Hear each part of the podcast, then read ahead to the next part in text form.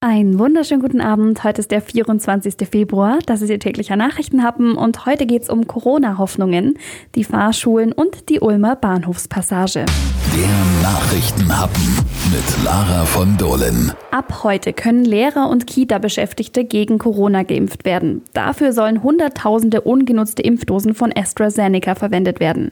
Es tut sich auch noch mehr in Sachen Selbsttestangebot und die Kassenärzte machen Tempo, was das Impfen in Praxen angeht. geht. Mitte des zweiten Quartals, also Ende April, Anfang Mai, könnte es damit losgehen, sagt der Chef der Kassenärztlichen Bundesvereinigung Gassen. Dann dürfte endlich ausreichend Impfstoff da sein und das Impfen selbst dürfte dann gar kein Problem sein, sagt Gassen. Das ist kein Hexenwerk, das ist Tagesgeschäft der Praxen. Insofern kann man das Signal senden, das wird funktionieren. Damit das auch wirklich klappt, müssen die Praxen auch mit ausreichend Spritzen, Kanülen, Lösungsmitteln und so versorgt werden. Da laufen die Planungen für einen stabilen Nachschub. Die Kassenärzte hoffen, dass es einfach mit Termin funktioniert dass also, wenn die Praxen mit den Impfungen loslegen, nicht mehr nur bestimmte Gruppen dran sind, sondern wirklich alle. Der Chef der Kassenärztlichen Bundesvereinigung Gassen. Die Priorisierung, die jetzt für sehr viel Verdruss sorgt, diese Priorisierung wird natürlich mit angemessener Impfstoffmenge im Grundsatz inhaltlich nicht mehr notwendig sein. In den Praxen soll dann nicht nur der leicht zu lagernde Impfstoff von AstraZeneca verimpft werden, sondern auch der von BioNTech und Pfizer, auch wenn die Lagerung mit der stärkeren Tiefkühlung schwieriger ist.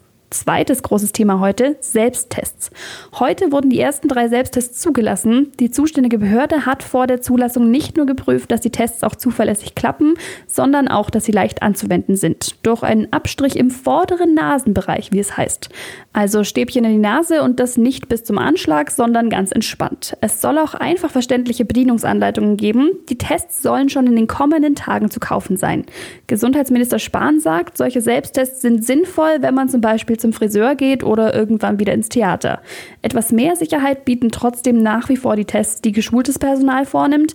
Die sollten weiter genutzt werden, damit man seine Oma besuchen kann oder auf Reisen geht, sagt Spahn. Der musste ja bei seinen kostenlosen Schnelltests zurückrudern. Da wollen Bund und Länder jetzt am 3. März entscheiden, wann die kommen. Also die kostenlosen Schnelltests kommen bald, aber die Selbsttests im Supermarkt, die könnten schon in den kommenden Tagen in den Regalen stehen. Die Tests soll es bald zu kaufen geben, womöglich auch beim Discounter um die Ecke. Entsprechend hat sich Spahn geäußert. Zum Thema Gratistests sagte er, dass er das von den Marktpreisen abhängig machen will. Soll heißen, kostet ein Test 2 Euro, müssen wir das wohl selber zahlen. Kostet ein Test allerdings 10 Euro, dann könnte es passieren, dass der Bund zahlt oder zumindest einen Teil des Preises erstattet. Aber das ist wirklich noch völlig offen. Erfahren Sie aber natürlich bei Donau 3 FM oder hier im Nachrichtenhappen, sobald wir mehr wissen. Der Nachrichtenhappen. Was wurde eigentlich aus? Den Fahrschulen. Letzte Woche haben sie mit einem Autokorso in Stuttgart demonstriert und es hat sich wohl gelohnt. Fahrschulen in Baden-Württemberg dürfen nach einer Entscheidung des Verwaltungsgerichtshofs vom 1. März an, also von Montag an, wieder reguläre Fahrschüler aufnehmen. Damit hat sich eine Fahrschule aus dem Bodenseekreis erfolgreich dagegen gewehrt, dass normale Autofahrschüler wegen Corona keinen praktischen Unterricht erhalten durften. Erlaubt waren zuletzt nur Fahrstunden für Angehörige von Hilfsorganisationen sowie für Bus- und Lastwagenfahrer. Die Richter räumten ein, es gebe in dem geschlossenen Raum des Fahrzeugs ohne den gebotenen Mindestabstand bei zugleich dauerndem Gespräch zwischen Fahrlehrer und Schüler ein erhebliches Infektionsrisiko. Das Bundesland habe aber versäumt darzulegen, warum es eine landeseinheitliche Regelung erlassen habe. Die Kommunen weisen ja sehr unterschiedliche Werte bei den Neuansteckungen pro 100.000 Einwohner innerhalb von sieben Tagen auf. Außerdem, Fahrschüler und Lehrer bewegen sich selten über die Landkreis- oder gar Landesgrenzen hinaus und so viele Leute wollen jetzt sowieso keinen Führerschein machen, so das Gericht. Fahrschulen reihen sich also ab Montag in die wieder geöffneten Bereiche ein.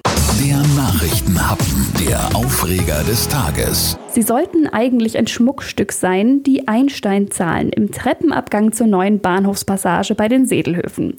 Der Ulmer SPD sind sie jetzt aber zum Dorn im Auge geworden. Taubendreck auf den Zahlen verunreinigt das Denkmal. Nur wenige Monate nach der Eröffnung.